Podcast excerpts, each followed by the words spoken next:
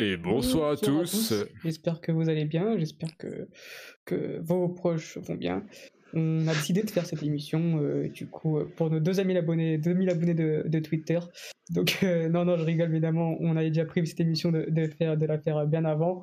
on va bien sûr revenir sur, sur le derby, le match de ce week-end, donc le Sporting qui a affronté Benfica.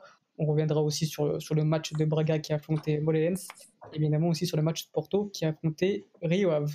On, parlera aussi du, du, mercato, un dossier spécial mercato, notamment sur, euh, sur le transfert de ce mercato au Portugal avec l'arrivée de Paulinho euh, à Sporting et, d'autres petits transferts, notamment dans, dans, dans, le, club de Lisbonne. Et ensuite, on, parlera aussi du, du, plutôt on nominera le portugais du week-end. Donc euh, pour ce comment dire pour ce pour ces grands débats, j'ai avec moi le, plaisir de qui m'accompagne toujours Mathieu. Comment tu vas Mathieu? Salut Alex, bonsoir à, tous nos auditeurs. Je tenais à dire que tu es sur une bonne semaine où tu fais des blagues vraiment pourries, comme celle que tu viens de faire au début. C'était vraiment mauvais. Donc euh, voilà, mais sinon très heureux d'être là. euh, Est-ce que moi je t'entendais pas? Mathieu, tu m'entends? Ah, je t'entends. Ah, il a même pas. Ah, oh, attends, ils ont des auditeurs, ils ont tout entendu. C'est pas grave, continue. Ah, c'est bon alors. Mathieu, après on a donc Dani. Dani, j'espère que tu déprimes pas trop, mais comment tu vas, Mathieu, euh, Dani? Ça va très bien. Ça va très bien. on en parlera plus tard. Et enfin, on a Kevin. Comment tu vas, Kevin? Ça va, Alex, ça va. Euh, bonsoir à tous les auditeurs. Ça va très bien. Bah écoute, tout le monde, euh, tout le monde va bien, c'est le plus important. Donc, bon, voilà, grosse émission avec, je pense, pas mal de choses à dire. donc, on va tout de suite commencer par par ton club, Mathieu. Euh, Braga qui, qui s'est imposé assez facilement contre Molenens 4-0 avec euh, trois buts euh, à la mi-temps. Hein. donc un match vraiment maîtrisé de, de, bout en bout. Mathieu, donc première question. Braga qui, qui, se place à la troisième place. Est-ce que c'est pour toi la place que, que Braga mérite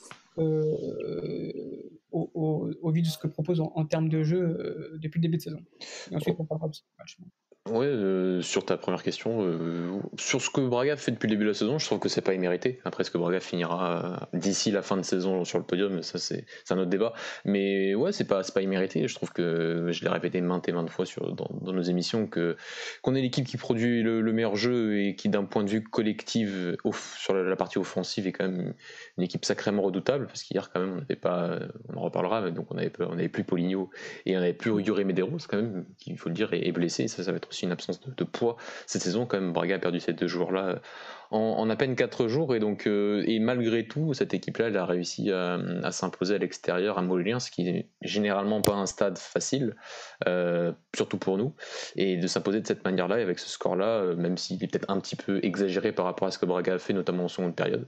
Mais, mais sur, juste sur cette question du podium, je trouve que ouais, c'est plutôt mérité. après, certains classements font par rapport au goal normal, et donc Béfica sera encore devant 20 buts. Mais bon, à la fin de la saison, c'est comme le goal particulier qui, est pris en compte. Donc on va prendre ça et se dire que hum, ça aurait pu être devant n'importe qui des trois grands. Mm. Braga sur le podium sur ce que Braga a montré, toutes les compétitions confondues depuis le début de la saison, euh, à la mi-saison, même s'il reste encore une journée. C'est plutôt mérité, ouais, je trouve. Donc pour, euh, revenir ensuite euh, sur le match vite fait, on a vu comme un, un, Braga qui, qui comme j'ai dit précédemment, s'est imposé assez facilement. Euh, sur les quatre premiers tirs, ça fait 4 buts, Mathieu, hein, si je dis pas de bêtises. Donc, euh, totalement efficace, un Braga efficace, enfin. donc, euh, voilà, donc le premier but qui arrive à la 7 minute, c'est un but de, de Sergio sur une erreur de, de, Fabio Pacheco, lui qui est d'habitude plutôt, comment dire, plutôt solide dans, dans cet aspect-là. C'est vraiment un, joueur, pas dire référence de championnat, mais un bon joueur dans le championnat. Et ensuite, euh, bon, bah, le, euh, Braga s'est rendu le, match facile, Mathieu. Est-ce que pour toi, 4-0, euh, c'est vraiment le, score mérité ou Braga aurait pu en mettre encore un peu plus? Non, je trouve pas que c'est totalement mérité, notamment en deuxième période. Euh, Molélien, ça a quand même réagi. Après, voilà, le match était, était particulier. Il faut, faut, rappeler que, que, le club est sur une série de matchs assez folle, avec jamais plus de 72 heures pour récupérer, depuis le match face à Béfica en Coupe de la Ligue. Pardon Alex, c'est pas, entendu. Et il dit qu'ensuite, sur là, il fait pas mal tourner en deuxième mi-temps. Il est obligé, il, voilà, il fait tourner en deuxième mi-temps, il sort directement Ricardo Horta et André Castro euh, parce qu'il mène 3-0 à la pause. Donc euh, il, y a, une très bonne gestion, je trouve, de son effectif depuis, le début depuis cette, voilà, cette période-là, même depuis le leçon, mais surtout depuis cette période-là où c'est où c'est quand même une densité de match assez, assez folle, il hein, faut, le dire. Hein. c'est très rare quand même que de devoir jouer, euh, enfin de ne jamais avoir au moins trois jours entre deux matchs. Et là, depuis sur les sept, enfin après le, si on a lors du match face à Porto dimanche prochain, donc sur les sept derniers matchs, Braga n'aura jamais eu plus de trois jours pour récupérer. Mais malgré ça, tu gagnes tout, quasiment tous tes matchs, euh, sauf euh, cette finale face, en Coupe de la Ligue face à, face à face au Sporting. Donc, euh, voilà. Et hier, oui, tu te, rends, te rends le match facile très tôt et heureusement parce que si tu te rends pas le match plus si c'est que 1-0 à la mi-temps ou si c'est que ou si c'est un 2-1 ou même un match match nul à 0-0 le, deuxième mi-temps peut être plus compliqué parce que tu sens que l'équipe, certes, a beaucoup géré, mais même si tu sens que physiquement, c'est quand même une charge importante à, digérer. Et, Carvalhal, voilà, le fait sort directement son meilleur joueur, Ricardo Horta, euh, André Castro. Donc, euh, donc ça, ça, sentait qu'il y, a une vraie gestion aujourd'hui du côté de Braga pour arriver euh, bah, d'ici à peu près à travers international avec, avec au moins être être encore en championnat, être dans la course et, et pour la Ligue Europa et pour la Coupe du Portugal aussi. Braga est encore en compétition dans ces trois, dans ces, dans ces trois compètes. Donc, euh, donc voilà, donc euh, un résultat qui est un peu injuste, je trouve, parce que 4-0 c'est dur par rapport à ce que Molinens a, a produit. Euh, mais c'est aussi le signe d'une équipe qui est très confiante et qui, est vraiment très compétente dans tout ce qu'elle fait offensivement et qui maintenant est un peu capable de marquer sur tous les stades et à peu près être dangereuse un peu tout le temps et ce qui leur permet de, créer beaucoup, d'occasions et, même dans ce temps où c'est difficile physiquement, bah, bah, l'équipe euh, comprend très bien ses, principes malgré les absences, donc c'est quand même très positif. Ça, tu, as parlé du calendrier, il y a, il y a, vous recevez euh, dans trois jours, non même pas dans deux jours, euh, Portimonense, une équipe qui quand même reste, reste à votre portée quand même. c'est peut-être le moment d'enchaîner les, les, les, victoires, si on peut dire ça comme ça, avant la confrontation contre, contre Porto. Ouais, clairement, c'est le match à Saportimonias. Je pense qu'on n'aura pas de live d'ici là. Notre prochain live, je pense, euh, sera après le match à Saporto. Donc ce match à Saportimonias, il est très important parce que déjà, il peut permettre de nous obtenir, d'obtenir 36 points sur la phase allée, ce qui est quand même un beau score, je trouve, malgré tout. Euh, les saisons, les deux saisons d'Abel, par exemple, c'était 40 points. C'est beaucoup plus que la semaine dernière, par exemple. Donc c'est pas mal. Donc, euh, donc arriver à 36 points à la mi-championnat, c'est une belle marque, je trouve. Et, mais voilà, il va falloir gagner Portimonias à domicile. C'est aucun match n'est gagné d'avance, surtout dans cette période-là. On n'est jamais ah, on n'est jamais sûr d'un possible accident, surtout quoi sur certaines périodes que, je, faisais un petit peu, notamment la période d'après l'Europa League, on perd face à la Bessade, la période de, 5 matchs assez importants qui étaient Boavista, Rio Sporting, Maritimo et Passos à la fin, on perd Passos. Donc dans cette fin de série un peu, on a eu toujours un peu de mal. Donc là, j'espère qu'on n'aura pas de mal ce jeudi et qu'on arrivera aux 36 points à la mi-championnat, qui est, une marque importante, je trouve, pour la belle première partie de saison du Sporting Club de Braga. Ok Mathieu, donc euh, est-ce que tu as euh, d'autres d'autres choses à dire sur, sur Braga où euh, on parlera bien également de, de Luca Paolinho et de l'arrivée de Spora, etc. à la fin dans le dossier Mercato, où on peut passer au match de Porto contre Rio On va passer au match de Porto face à Rio, j'ai des choses à dire à la fin. J'imagine. Kevin, c'est à toi. Porto qui s'est imposé euh, pareil hein, assez facilement contre Rio Ave, qui avait un nouvel entraîneur, l'arrivée de Miguel Cardozo, lui qui avait déjà entraîné euh, Rio Ave euh, par le passé. On a déjà pu voir aussi quelques prémices de jeu hein, de, la part du nouvel entraîneur de Rio Ave avec des sorties de balles de, de etc. Mais c'était encore trop tôt, peut-être, même pas peut-être, c'est sûr, pour, pour s'imposer face à, ce Porto-là qui a été qui a été sérieux. On voit un Porto qui progresse dans le jeu depuis depuis deux trois matchs. Euh, un Porto qui a clairement euh, manqué d'efficacité, Mathieu, euh, Mathieu, Kevin, pardon, mais qui, qui réussit à s'imposer quand même avec un, un, but de Luis Diaz en toute fin de première mi-temps et ensuite Evalinson qui, qui, marque encore en sortant du banc. Donc Kevin, qu'est-ce que tu as pensé du match? Ensuite, ma question, ça sera est-ce que, bah, je connais déjà un peu la réponse, mais est-ce que Evalinson commence à s'imposer de plus en plus et peut-être réclamer une place de titulaire la place d'un Moussa Mariga qui est très décrié de la part de vos supporters euh, bah déjà, dans un premier temps, par rapport à ta première question, euh, oui, bah, tu as, tout à fait raison, tu as très bien souligné. Euh, les matchs de Porto bah, sont de plus en plus agréables à, voir. Mathieu disait qu'ils étaient imbuvables et il avait raison au début de, de ces saisons, et là, ils deviennent beaucoup plus buvables, on va dire, pour reprendre son expression. Et donc, ouais, c'était, on est sur une bonne dynamique. On joue bien en ce moment. déjà, le dernier match face à, en coupe face à Gilles Vicente, on a vu de, de beaux mouvements de la part de l'équipe. Et ça a été le cas encore contre Rio Ave, où on fait un très bon premier quart d'heure, où on doit mener au moins de deux ou trois buts, mais par manque de, finition, on n'arrive pas à la mettre au fond. donc oui, on a très bien joué, on a eu beaucoup d'occasions franches, mais avec un peu un manque de finition, comme on a l'habitude sur certains matchs. Donc on a marqué tardivement, donc en fin de première mi-temps par le Diaz, comme tu l'as dit. Et euh, oui, on s'est fait peur encore et on a marqué ce deuxième but très tardivement par l'intermédiaire d'Evan Nilsson. Donc euh, on a fait le, boulot, il fallait gagner face à une équipe de Riov qui a, essayé de créer qui a essayé de jouer. Mais bon, oui, euh, Miguel Cardozo n'a pas encore pu imprégner sa, patte sur l'équipe. Donc c'était un peu compliqué pour eux qui, qui restaient sur une, dynamique pas très bonne. Et oui, après, si, pour, si on peut souligner des joueurs qui, étaient, qui ont été bons, euh, bah, Corona, bah, le meilleur joueur du championnat, on le répète encore une fois. Euh, Taremi qui est, qui, est, décisif alors qu'il fait pas un grand match, passe décisif alors qu'il fait pas un grand match. Donc mhm. c'est la marque des grands ça. Euh, Louis ce que j'ai trouvé intéressant, même s'il a toujours ce, manque de finition, qu'il faudra qu'il qu'il améliore. Mais il a été très actif et, et, même il a réussi à faire des courses à, à, haute intensité euh, pendant 90 minutes. Ce qui avant il avait du mal, mais là j'ai trouvé qu'il avait, il avait du jus.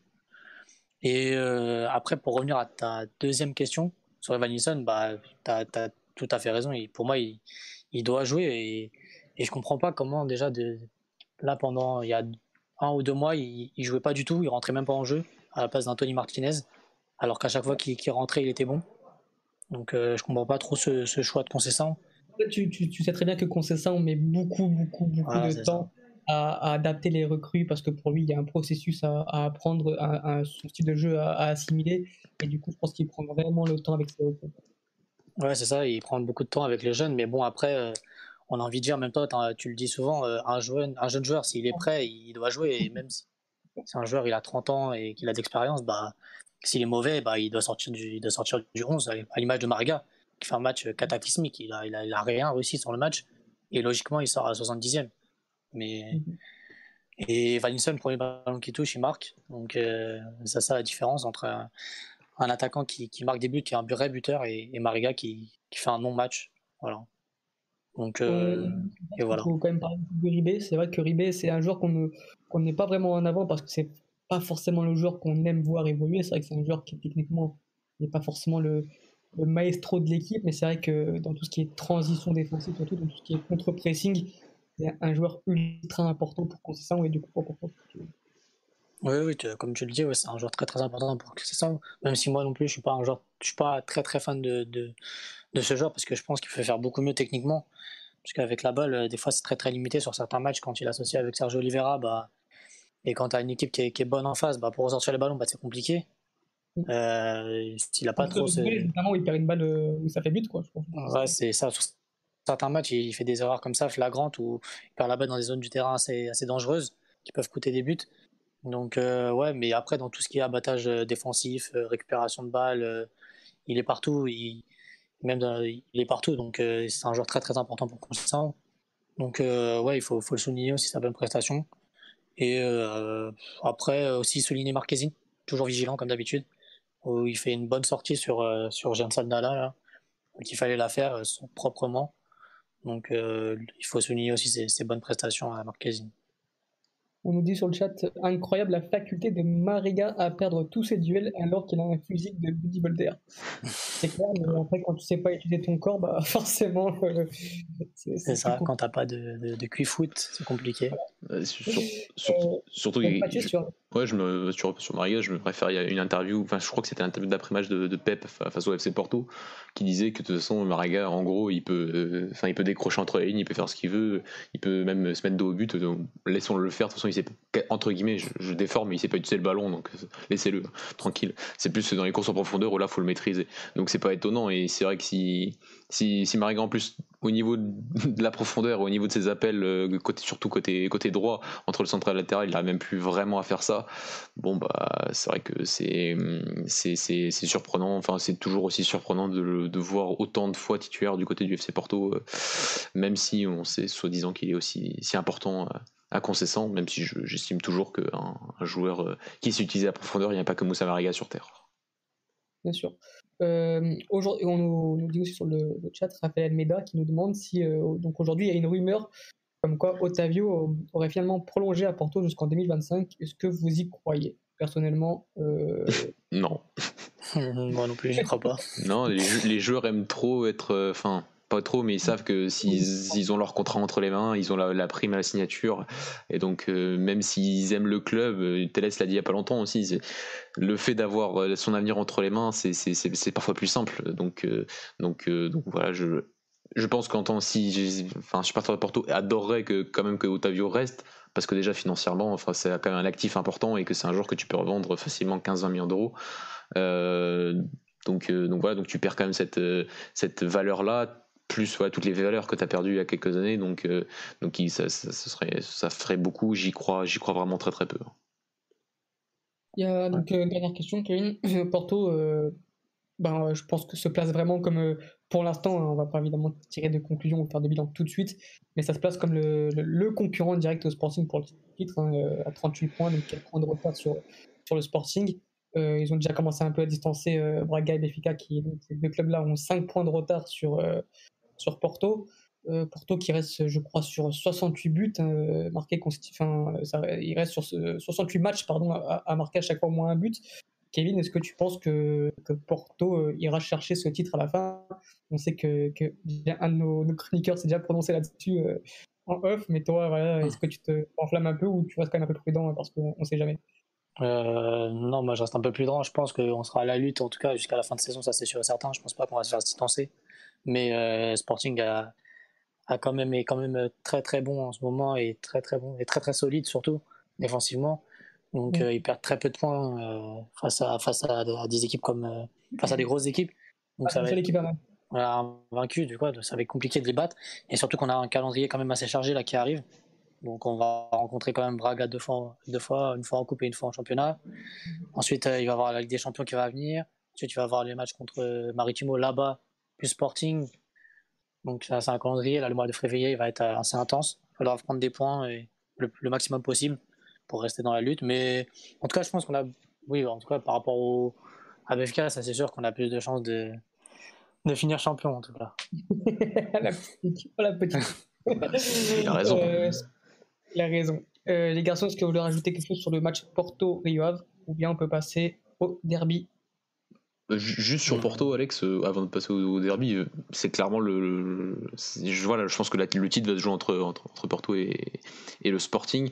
Certes, le calendrier est un peu chargé, mais Porto a quand même un effectif euh, qui n'a pas, une nuance qualité par rapport à certaines saisons, mais qui, est ample. Et donc, donc ouais, j'y croyais pas il y a quelques, même quelques mois, j'avoue. Hein, J'avais déjà dit qu'il y avait certaines. Enfin, défensivement, c'était. Qui était le gros point fort de concession, ce qu'on voyait en début de saison, c'était quand même très très loin de ce que cette équipe nous avait montré pour gagner le titre, notamment la saison dernière. Mais j'ai l'impression quand même que même si c'est pas hyper sûr, tu sens que les tu sens que le FC Porto quand même défensivement défend un peu mieux.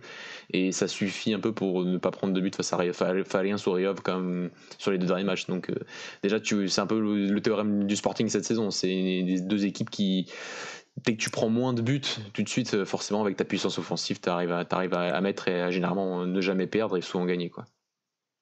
Bah c'est nickel ce que tu viens de dire parce que du coup c'est parfait pour ma transition parce que le match d'hier résume un peu, résume un peu euh, cette pensée-là, c'est-à-dire que les, les, les, entraîneurs ont, ont, ont, plutôt fait des schémas tactiques pour, euh, pour détruire euh, l'adversaire adverse plutôt que de créer. Et du coup, ça nous a donné un, un match technique au niveau, au niveau technique catastrophique. On a vu des, des contrôles loupés, des passes en touche sans pression adverse, Vraiment, j'ai trouvé ça vraiment honteux, euh, une prestation technique comme ça pour, euh, pour le premier contre le troisième. C'était vraiment, euh, c'était vraiment dégueulasse à voir. Par contre, sur le plan tactique, on a vu des belles choses, les garçons. On, en parlera. Vous me dites si vous avez les mêmes choses. Mais pour commencer, Dani, tu en parleras aussi avec plus de, précision. On a vu un, un, Benfica qui, qui s'est adapté au sport d'Amorin avec un 3-4-3 du coup assez une idée même si on l'avait vu dans les précédents matchs avec du coup, euh, on a vu donc une défense à 3, euh, Jardel, Vertonghen et Otamendi. Et du coup, donc Benfica qui s'est calqué vraiment sur le système d'Amorim. Et ce qui fait que du coup, on n'avait pas de supériorité numérique dans chaque zone du terrain. Et du coup, on voyait que par exemple, euh, lors des sorties de balles Sporting, on avait du coup Rafa sur, Rafa sur Fedal, Darwin sur Coates et Servi sur, euh, sur Neto. Et ensuite, les deux pistons, donc Gilberto sur Nuno Mendes et Grimaldo sur Poro. Et ce qui fait que du coup, les, défenses étaient quand même assez hautes. Et ce qui a provoqué du coup de, la part du Sporting des, longs ballons euh, parce qu'on ne pouvait pas tout simplement jouer dans, le couloir central parce qu'il y avait directement un adversaire sur, euh, sur un joueur Mario ou sur un Mateus Nunes. Du coup, Sporting a su s'adapter à tout ça, euh, Dani, avec des, longs ballons sur Thiago Thomas qui, est très bon à profondeur, sur un Santos qui le fait très bien aussi. Du coup, Jardel se blesse comme ça au bout de 10 minutes, je crois. Et du coup, Dani, Benfica n'a pas su vraiment s'adapter à ça.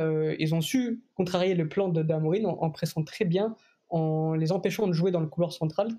Mais du coup, euh, c'est vrai qu'avec le ballon, c'était un peu plus compliqué parce que, euh, contrairement à Sporting qui balançait, euh, cherchait la profondeur, Benfica a essayé de trouver un point d'appui de Darwin. Et Darwin n'a pas été bon, malheureusement, a été vraiment catastrophique. Il a perdu tous ses ballons. Et du coup, je pense que, que pour moi, vous perdez ce, match-là sur cet aspect-là, Dani. Je pense que toi, tu en penses. C'est-à-dire sur, sur cet aspect-là c'est-à-dire que pour moi, vous perdez là, parce que euh, sans ballon, vous avez fait un bon match pour moi, mais avec le ballon, bah, il n'y a pas eu d'idée, et surtout un Darwin qui était. Donc tu es en train d'expliquer par exemple que sans ballon, en fait, on a joué comme une équipe qui fallait tenir un résultat, espérer ne pas se prendre de but, comme si on avait en fait 6 points d'avance. C'est ça, vous avez joué pour perdre en fait. C'est bien, hein. ça résume juste la mentalité de, l'équipe. Non, je voulais juste entendre dire pour voir si j'étais fou ou pas. Parce que je me souviens pas avoir vu un Benfica aussi peu inoffensif hier. Il faut juste rappeler qu'on a fini le match avec 0 euh, des, des expected goals, je crois. Oui. Donc euh, c'est pas mal, c'est pas mal. Si on jouait euh, la troisième place, c'est pas mal. C'est dommage parce qu'on a perdu à la dernière minute. Non, mais désolé, mais au bout d'un moment, bah, on est Benfica, donc euh, notre réalité c'est pas ça. Moi, je, suis désolé, ma, réalité ça n'a jamais été de jouer la, la troisième, quatrième place, surtout quand en début de saison on me disait que limite les, les titres au Portugal c'était acquis et que du coup, bah, fallait jouer l'Europe. Donc apparemment, on va commencer à redescendre sur terre, j'espère. Et du coup, par rapport au match d'hier, ouais, bah, je vais pas répéter ce que tu as dit, mais sur ton analyse déjà tactique, bah, grosso modo, c'est ce qu'on a vu.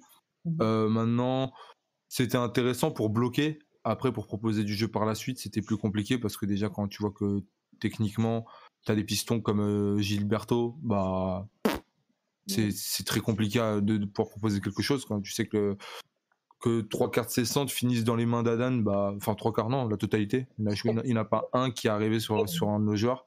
Euh, quand, quand, tu vois par un Darwin qui, encore une fois, dans la prise de décision, euh, je parle de, je parle surtout de, de ce moment où il peut, il peut glisser le vent sur la gauche où il le fait pas. Euh, je parle du nombre de fois où il est hors jeu. Je veux dire, au bout d'un moment, tu le fais une fois, deux fois normalement c'est bon. Tu, commences à, capter un peu, mais non, ça rentre toujours pas et c'est pas le premier match où ça arrive. Euh, le seul qui pour moi était intéressant devant, c'était Rafa, mhm. mais qui essayait de faire des, des, différences, mais au bout d'un moment, bah, ça se regroupait tellement bien du côté sporting dans la transition défensive que bah il était vite bloqué et qu'il avait aucune solution autour de lui. Donc soit il, glissait ce ballon à Gilberto, soit des fois il pouvait avoir un appui sur Pizzi. Je vais pas dire que Pizzi a fait un match horrible. Je trouve qu'il a fait plutôt un match correct. C'est pas celui qui m'a le plus choqué. Euh, même défensivement, je trouve que c'est un des matchs où il était le plus intéressant défensivement. Je sais pas s'il est d'accord avec moi. Lui qui généralement euh, a beaucoup de lacunes à ce poste-là. Je sais pas si c'est le fait d'avoir aussi une défense à 3 qui a aidé, je pense. Euh, et là où, j'étais très satisfait, c'était les trois derrière. Enfin, j'enlève Jardel hein, parce que lui, pour moi, ne devrait même plus faire partie de l'effectif, mais ça, c'est un autre débat. Mais euh, à sa sortie, bah, Weigel, pour moi, en fait, j'ai pensé depuis le début, avant qu'on ait la compétition, je pensais qu'il jouerait dans cette défense à 3. Enfin, en tout cas, qu'il descendra à ce, niveau-là. Bah, fait le taf, comme d'habitude. Euh, Otamendi, très bon. Vertonghen, très bon. Des fois, on le voyait vraiment au niveau du pressing, aller chercher les ballons très haut, euh, être au contact directement du, bah, de Jean Mario ou de, ou de Matheus Nunes, etc. Donc, euh, bah, c'était, c'était, c'était intéressant. Maintenant, devant, c'était très peu, c'était très peu qualitatif, que ça soit Servi, que ça soit Darwin, que ça soit même Grimaldo, on l'a vu complètement éteint. Euh, donc forcément, au bout d'un moment, bah, quand, quand tu es dans un match où tactiquement, tu sens que c'est neutralisé des deux côtés, parce que pour moi, le Sporting n'a pas non plus été euh, dangereux devant, face au but en fait. Pour moi, ils étaient très dangereux au moment où des transitions offensives, mais en fait, on, était bon dans notre transition défensive. Donc on, arrivait vite à, éteindre le, feu, on va dire. Donc ils n'arrivaient pas à, arriver dans les 20 derniers mètres et, à nous allumer parce qu'ils n'ont pas eu tant d'occasions que ça, ils n'en ont pas eu beaucoup. Euh, si tu enlèves le, le, le, but, euh, je crois qu'il tombe à 0,5 Mathieu, je pense. Ils sont à 0,9. ils sont à 0,9 et donc si, ils sont à peu près à 0,4. 0,5, ouais, voilà. Donc, euh, donc voilà, on a, finalement, ils produisent pas un énorme match, mais dans, du coup, à ce moment-là, ce qui, ce qui compte, je pense que c'est déjà bah, ton coaching au niveau des changements là où j'ai pas compris les nôtres. Euh, du moins l'entrée de Nuno Tavares, euh, l'entrée de Seferovic, bon, bah, classique. Hein. C'est impossible de voir ça en pro, moi je suis désolé. Pas possible de voir ça non, mais au-delà de son entrée, qui pour moi, voilà, euh, je pense qu'il était encore perturbé peut-être par, par, les dernières histoires qu'il a subies. mais outre ça, déjà son entrée, ouais, elle n'est pas bonne. Mais outre ça, quand tu vois ce que tu as sur, ce que tu as sur le banc, qu'est-ce que tu cherches Qu'est-ce que tu cherches avec ces remplacements en fait? Tu, tu, tu, cherches les trois points? Tu, tu, as conscience que tu as six points de retard? Ou tu vas te cacher derrière le fait que ton, ton entraîneur a le Covid, du coup c'est plus compliqué de, de, prendre des décisions? Je sais pas, faut qu'on m'explique. Parce que derrière, il n'y a eu aucune initiative, il n'y a, a, rien eu. Il y a rien eu. Donc euh, voilà, côté sportif, bah, bravo. Bravo, parce que sur, je te dis sincèrement, sur la fin de match, on se l'est dit, off, mais moi je me le disais, c'est-à-dire que quand dans les 90 minutes, je me dis qu'ils nous fassent pas la même fin de match qu'ils ont fait contre Porto où euh, leur faut peu de ballons, mais ça rentre.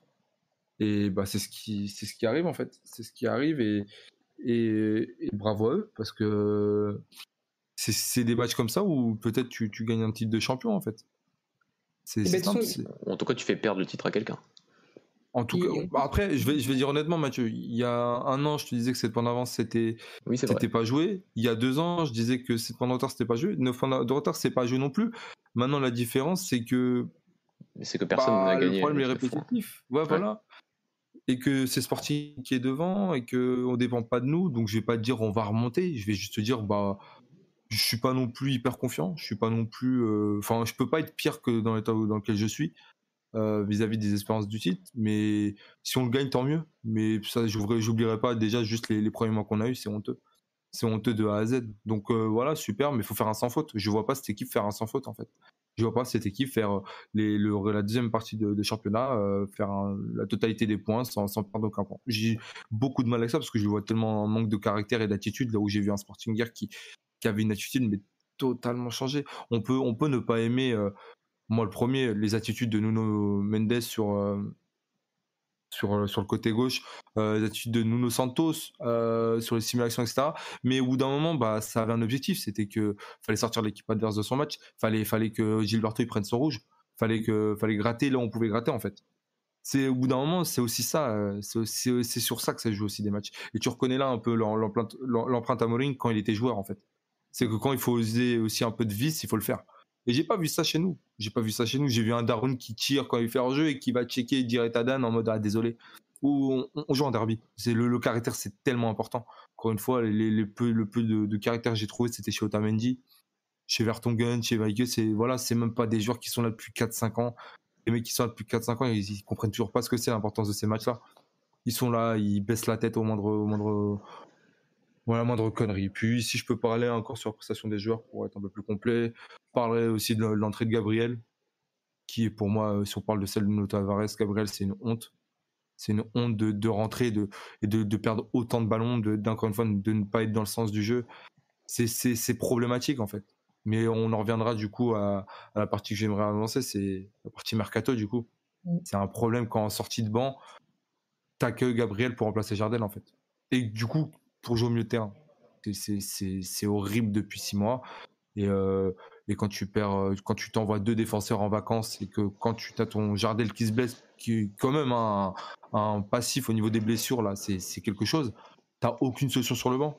C'est, je sais pas. Je, je suis pas directeur sportif, je suis pas euh, dans la cellule de recrutement, mais je me poserai des questions quand même. Je me poserai des questions d'avoir un banc comme ça et de pas avoir une solution pour remplacer Jardel, d'adapter Weigel, mais qui encore une fois fait un match très bon et que bien sûr, vu qu'il ne marque pas, il n'assiste pas, là on n'entendra pas certains supporters en parler, malheureusement. Mais euh, à saluer.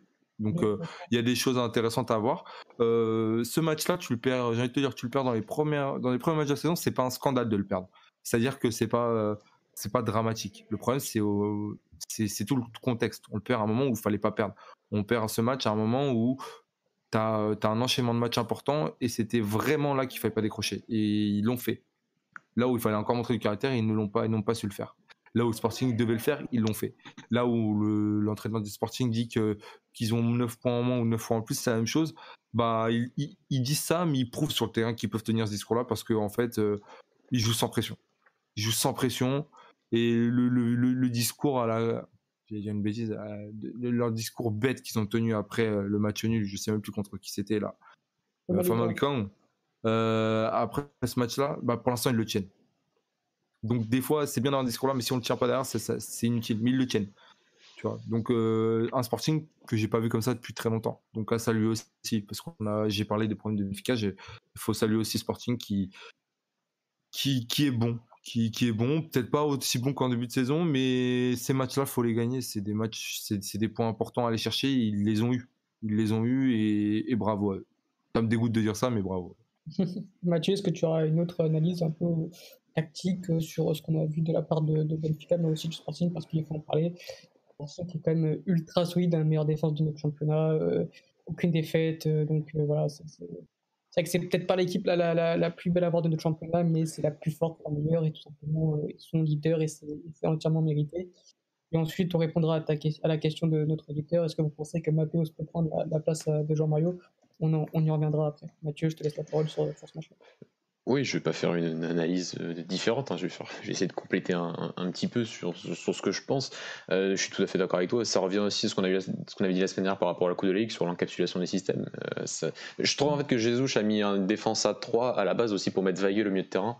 Parce que quand tu, quand en fait, quand il manque d'autant de, enfin, tu sens que cette équipe-là tactiquement est pas encore au point et que dans un match pareil, quand, quand voilà, quand tout le monde est un peu sur le, sur le même joueur, enfin 3-4-3, forcément les deux, équipes ont le même système. Donc, donc pour surpasser, quand l'équipe commence à presser un peu plus haut, il faut des, il faut des, des, des comportements qui sont différents que d'habitude et que tu dois travailler. Et on a parlé avec Morgan la semaine dernière et, et, Béfica, d'ailleurs le Sporting non plus, ne les, ont pas complètement. Et je pense que pour surpasser des pressings aussi, il y a aussi la qualité individuelle des joueurs. Et je pense qu'un Weigel aussi au de terrain, s'il était resté au milieu de terrain, ça aurait pu être un peu plus différent aussi pour Béfica au niveau du jeu parce que tu aurais pu peut-être dribbler un ou deux joueurs, surpasser de, temps en temps le pressing par sa qualité, surtout qu'il est vraiment bon sur ces dernières semaines. Et c'est peut-être le point qui a fait mal aussi avec la sortie de Jardel très tôt, c'est que tu as été obligé de remettre Veilleux entre les centraux. Et forcément, il avait le jeu en face, il a été bon dans ce qu'il devait faire, comme face à Braga d'ailleurs, euh, lorsque euh, je crois que c'est peut-être le dernier match de Benfica que j'ai vu. Donc euh, quand il était à cette position-là. Mais voilà, je pense que déjà peut-être le, côté Jardel qui sort très tôt dans le match par rapport à Weigel, ça aurait pu changer quelque chose par rapport à son positionnement. et ça a aussi donné voilà, une performance en, termes d'esthétique, quand même, c'est vrai, comme tu as dit, Alex, euh, très très pauvre. Mais, mais, mais voilà, le Sporting déjà est sur, euh, on le répète, ça fait plusieurs semaines. Ils ont une ligne défensive. Euh, et en plus, ils n'avaient pas pas ligne hier, hein, mais sur, sur, tout le match. Mais vraiment, c'est ça. En fait, tu vois du Jesus dans Amorine dans, son, dans son travail de la ligne défensive. C'est vrai qu'on regarde certains matchs de, de Jesus, euh, notamment cette, demi-finale face à la Juve à l'époque, euh, en 2014. Jesus est un obsédé de sa, ligne défensive pour permettre un, meilleur comportement collectif de son équipe. Et en fait, bah, le truc, c'est que c'est largement meilleur que ce qu'on voit actuellement à Béfica. C'est pas que les individualités sont mauvaises, parce que c'est vrai que Mendy et Vertonghen sont à un bon niveau, mais une ligne défensive, c'est collectif. Et, et, ce qu'ils ont sur les côtés, c'est tellement moyen que forcément c'est dur à, travailler. Euh, et, voilà, et donc le Sporting aujourd'hui euh, encaisse tellement peu d'occasions, parce que tu disais, ils encaissent pas, ils, ont, ils encaissent pas en termes statistiques, c'est vrai, mais ils encaissent pas d'occasions presque. ils encaissent 0,3 expected goals hier face à Benfica. On s'en rend pas compte, c'est peu. Alors ils n'ont pas, ils ont pas créé beaucoup, c'est vrai, et ça je le répète, et c'est pour ça que je dis que le Sporting n'est pas esthétiquement l'équipe qui joue le meilleur football au Portugal. Par contre, est-ce que c'est la meilleure équipe? Parce que défensivement, ils sont largement au-dessus. Ils ont, en fait, ils ont, des comportements d'une équipe pour être championne. Ils ont des comportements d'une équipe qui, veut, aller, qui, veut aller chercher ce, titre. Et ils ont aussi des individualités pour le faire. Quand tu vois, quand tu vois le niveau de Coates aujourd'hui, quand tu vois Fedal, quand tu vois le, renouveau de Luis Neto, c'est ça la vraie qualité d'une équipe pour gagner un championnat. C'est vraiment ça pour moi le, principalement. Bien sûr qu'après, forcément, il faut, faut créer quelque chose, je dis pas le contraire. Mais quand tu vois le Porto la semaine dernière, qui, qui encore une fois pas extraordinaire, et c'est que grâce à ça, entre guillemets, vraiment grâce à ça, qu'ils sont champions, par rapport à leur qualité défensive et par rapport au peu d'occasions qu'ils qu s'encaissent, l'année dernière, c'était ahurissant ce que Porto n'encaissait pas. Et, le Sporting, c'est à peu près la même chose. Donc c'est surtout ça. Et ce qui fait que, que, voilà, que le Sporting va, va, se battre avec le FC Porto. Est-ce que le Sporting sera champion à la fin de la saison? Je ne pense, enfin, je, ne pense pas. C'est, ça, c'est pas du tout fait encore, je trouve. Quand tu as le Porto concessant derrière toi qui joue, qui est, qui est à ce niveau-là, c'est, c'est très compliqué de se, de se prononcer là-dessus. Donc, euh, donc voilà pour le Sporting. Donc bravo. Et celui, voilà, les deux gros points forts, c'est ça, la ligne défensive pour moi et la mentalité. Et que même s'ils n'ont pas fait un grand match offensivement, ils ont, cherché, ils ont essayé de chercher la victoire jusqu'au bout. Et ça, c'est ce qu'on voit depuis avec Amorim depuis qu'il est là, depuis qu'il était à Braga. Le nombre de victoires du, de ces équipes dans les quatre, au-delà des de la 90e minute de jeu est assez ahurissant. Et c'est à souligner et c'est dire euh, ce qui le, grand travail qu'il est en train de, faire même si j'ai envie de dire même s'il n'est pas champion à la fin de la saison. Déjà juste, il y a tellement de points positifs je trouve pour la suite. Après c'est vrai qu'offensivement je, le répète pour moi cette équipe là me fait pas rêver euh, sur, sur, sur, sur ce qu'elle produit offensivement.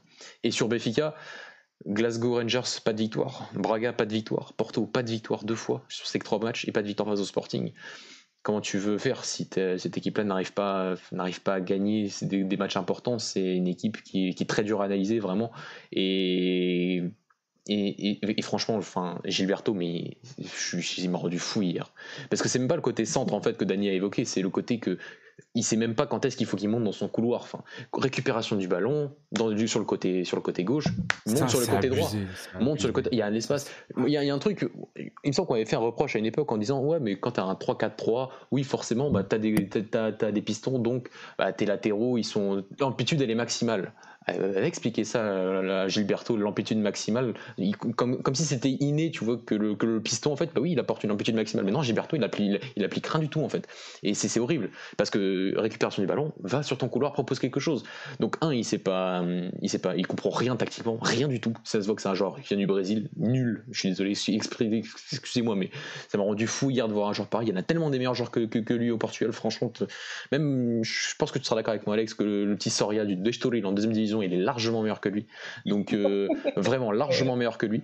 Donc, euh, donc voilà. Et en plus, il s'est pas centré. Il, Donc euh, avoir un mec comme ça et de dire à chaque fois, non mais regardez, le, Brésil, les joueurs étrangers, il y a, il y a, 6-7 jours au Portugal qui sont meilleurs que lui à son poste. Donc c'est ahurissant.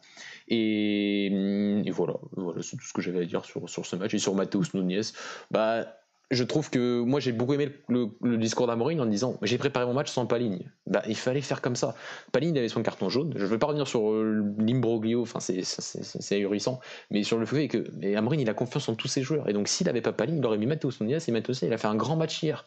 Et ça c'est aussi un côté que j'ai du mal avec euh, les dirigeants entre guillemets, c'est qu'ils voulaient absolument que Paligne soit là parce que oui c'était un match important, oui mais il y a d'autres joueurs derrière et c'est pas une marque de confiance de, de se dire que que, que, que Matheus en fait, il n'était pas du calibre. Mais hier, il, a été appelé, il a, il a, il a, été là, on l'a demandé à jouer, il a été présent. Et ça fait penser aussi à Jean Novach l'année dernière qui avait été appelé parce que Paligne, avec le Braga, ne pouvait pas jouer face au Sporting. Et il a répondu vraiment présence incroyable. Et c'est ça le, collectif que Maureen a réussi à créer. C'est ça, c'est cette force collective et que chaque joueur est important. Et c'est ça le fait d'une équipe qui peut aller chercher quelque chose de grand à la fin de la saison.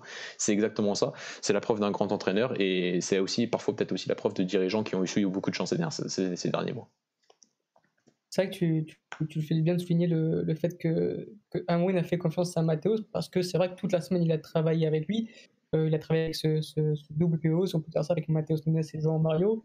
Il le dit en conférence de presse, voilà, qui ne se voyait pas au dernier moment dire bah écoute, non, je t'aimais pas, je mets pas Vignard parce qu'il le dit, je préfère perdre un match plutôt que perdre tous mes joueurs. Et au final, il le dit très bien, il a raison entièrement. Il le dit aussi à la fin que euh, parfois le, fait d'avoir euh, une âme, le fait d'avoir tous ces joueurs avec, ça, permet de gagner des matchs. Et hier, c'est exactement ça. À la 92e, bah, les joueurs sont avec Amorine, les joueurs courent encore pour Amorine.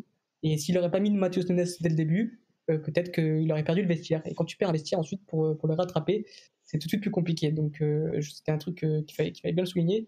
Et, pour la question de Lolo SCP, vous pensez que Mathéos peut prendre la place de Jean Mario? Euh, je sais pas vous, votre avis, les garçons, mais moi je pense que oui, pour la simple raison, c'est qu'il est meilleur. Tout simplement.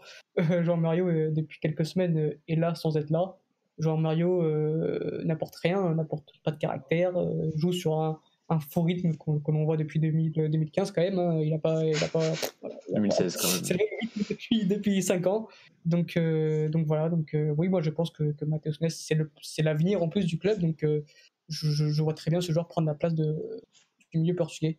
Et vous les garçons, pour répondre à la question euh, si je peux, je peux répondre, Alex, euh, je suis tout à fait d'accord avec toi. Après, bon, Jean-Mario n'est pas un handicap non plus. J'ai envie de dire, c'est pas non plus un joueur. tu joues pas à 10 avec Jean-Mario du côté du Sporting. Et après, est-ce qu'il apporte ce qu'il devrait apporter? Non. Enfin, après, est-ce que c'est pas son niveau actuellement? Enfin, quand tu réussis pas au Lokomotiv Moscou, quand tu réussis pas un peu nulle part sur ces 4-5 dernières saisons, c'est que et que en, ce moment en plus t'as même plus à réussir, enfin à être à être ce joueur différenciant au milieu, au milieu de terrain bon, bah, c'est qu'il est là. Je, je, je, suis d'accord avec toi que Matos soit vu du match qu'il a fait, bah, mérite un peu plus sa chance et pas d'être le remplaçant de Paligne, mais peut-être être le, le, pendant de Paligne à côté de lui. Et, et que et, et, je serais quand même sacrément surpris. Je sais pas s'il a une clause dans son prêt, euh, Jean-Mario, mais même comme ça, je serais sacrément surpris que le Sporting le conserve l'année prochaine. Je pense que tu peux aller faire, tu peux aller chercher beaucoup mieux et enfin un joueur qui, qui, va t'apporter qui va t'apporter plus. C'est une piste d'amélioration comme dans le double pivot du Sporting euh, la, saison prochaine.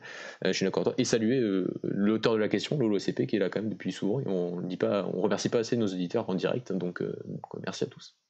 C'est que, que, vous êtes souvent présents et fidèles. Donc fidèle, merci Voilà, c'est souvent les mêmes qu'on retrouve et on vous remercie. Et j'avais lu Mathieu sur Jean-Mario que Varandas voulait tout faire pour le garder. Maintenant, et eh ben, ça m'étonne pas. Parce que c'est quand même l'homme qui voulait virer Paligne, donc euh, bon, ça, ça m'étonne pas. Enfin, dernière, dernière question pour, euh, pour ce match-là. Euh, est-ce que Sporting ne, peut plus se cacher et Sporting est un prétendant en titre. Et moi, ma question, c'est est-ce que c'est le favori pour les titres Et enfin, deuxième question, est-ce que Benfica est, totalement décroché, décroché de, de ce titre de, ce titre de, champion? Si quelqu'un qui veut répondre. Dani, je pense qu'il a déjà commencé à répondre un peu bah, moi, je pense qu'on n'a pas des, non, on pas décroché. Enfin, tant que c'est possible, je te dirais toujours ouais, c'est possible. Donc, euh, non, enfin, peut-être pas objectif, mais je préfère me dire ça que me dire ouais, c'est fini et voilà. Il y a une part de moi qui pense comme ça, mais bon, euh, il reste encore tellement de matchs que tout peut arriver. Sporting peut perdre des, points, Porto peut perdre des points, nous on peut, on, peut en gagner à ce moment-là. Euh, il suffit de faire, je sais pas, de faire un sans faute jusqu'au 4-5 derniers matchs de la saison et que derrière il y a des points qui se perdent. Je sais pas. Donc euh, tous nos vrais gros matchs sont en fait limite en fin, fin, de, saison, tu vois. Entre temps, tu chopes Braga, ouais, euh, peut-être au début, mais après entre Braga et Porto, t'as T'as pas, as des matchs, si t'es sérieux, tu les maîtrises, même si on sait que dans le championnat, maintenant, il y a de très belles équipes. C'est Benfica. Je vais, je vais, pas le répéter plus que ça. C'était un effectif, tellement effectif au Portugal. Sur, euh, sur le papier, hein, sur, en termes de, joueurs. Et même comme ça, aujourd'hui, je sais plus trop. Mais logiquement, avec l'argent investi, tu as quand même une très belle équipe.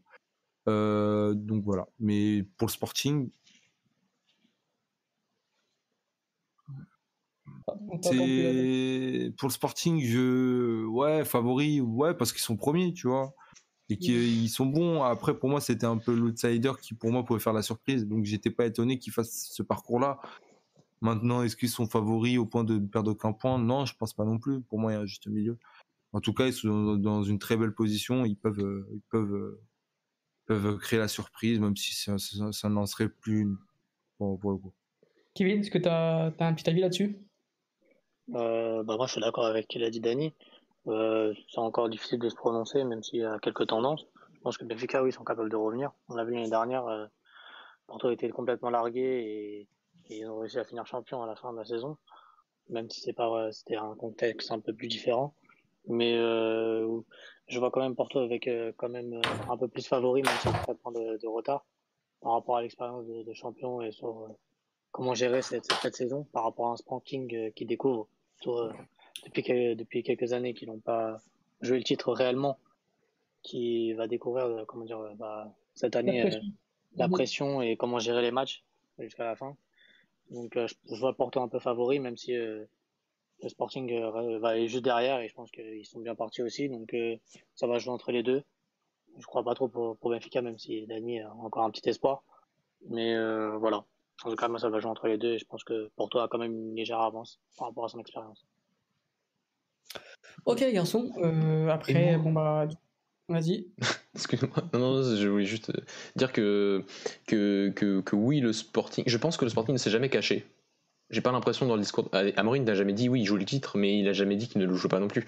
Je pense que c'est le, son ambition. Enfin, c'est pas, il avait pas de coupe d'Europe cette année. Le, enfin, ce sport, c'est pas, c'est pas parce que tu, tu c'est pas parce que à la fin de saison tu vas pas forcément y arriver que tu dois pas essayer, que tu dois pas avoir le discours de se dire que tu es là pour avoir des ambitions et que tu dois et que es le Sporting au Portugal et que tu dois jouer le titre, tu dois jouer le titre tous les ans. Ça veut pas dire que tu vas y arriver forcément parce que c'est pas du tout fait. Loin de là, quand tu as le SC Porto de Concession derrière toi en train de te chasser, c'est pas la meilleure des positions, je trouve.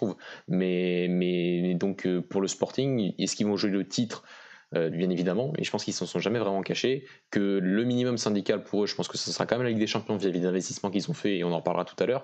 Et pour le FC Porto, ça peut se jouer un peu dans les prochaines semaines, c'est-à-dire que tu vas quand même à Oraga euh, dimanche prochain, et ça c'est un match aussi important, je pense, dans ta course pour le titre, et tu reçois le Sporting peu de temps après, il me semble, deux trois journées après. Euh, peut-être même deux seulement journées après. Donc euh, ça peut se jouer là et c'est peut-être le match qui serait très important. C'est-à-dire qu'imaginons que les équipes elles ont toujours cet écart de 4 points avant ce, Classico.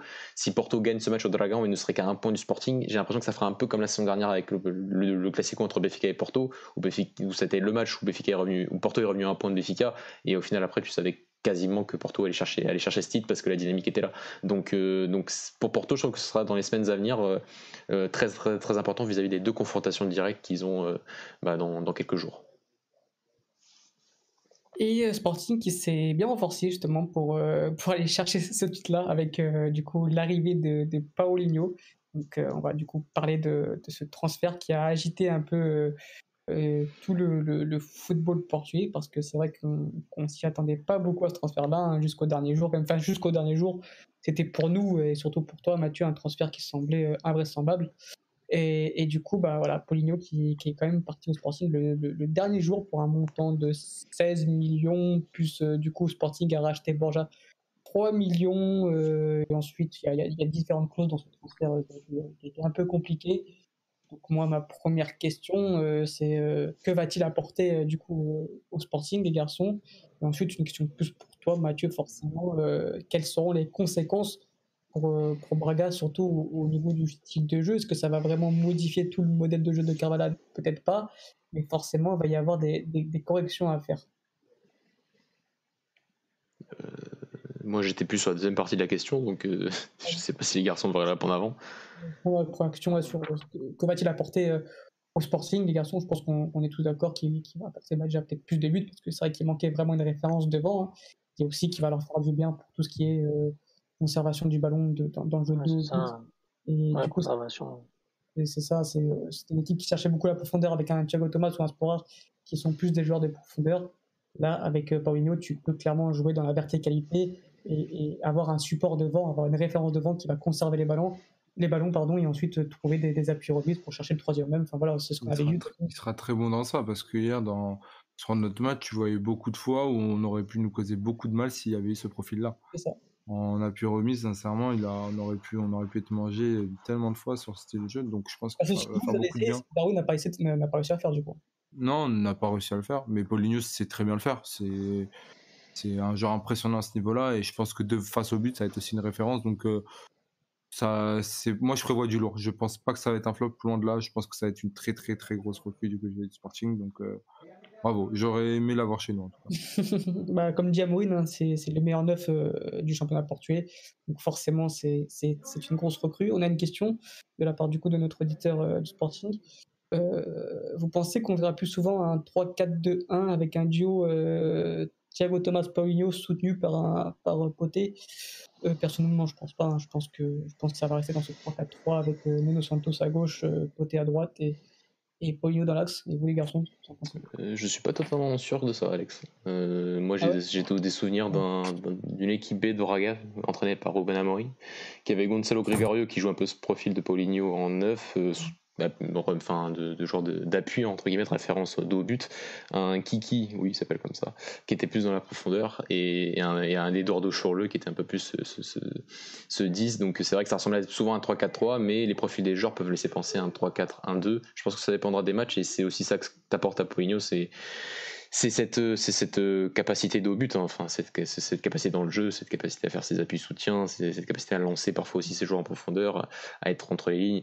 Euh, enfin, reprenez le match de l'Alvalade entre Braga et Porto, entre Braga et le Sporting, et regardez le match de Poligno et regardez ce qu'il va apporter au Sporting parce que c'est les, quasiment, enfin, pas exactement les mêmes modèles de jeu, bien sûr, parce que les coachs sont différents, mais c'est les mêmes idées.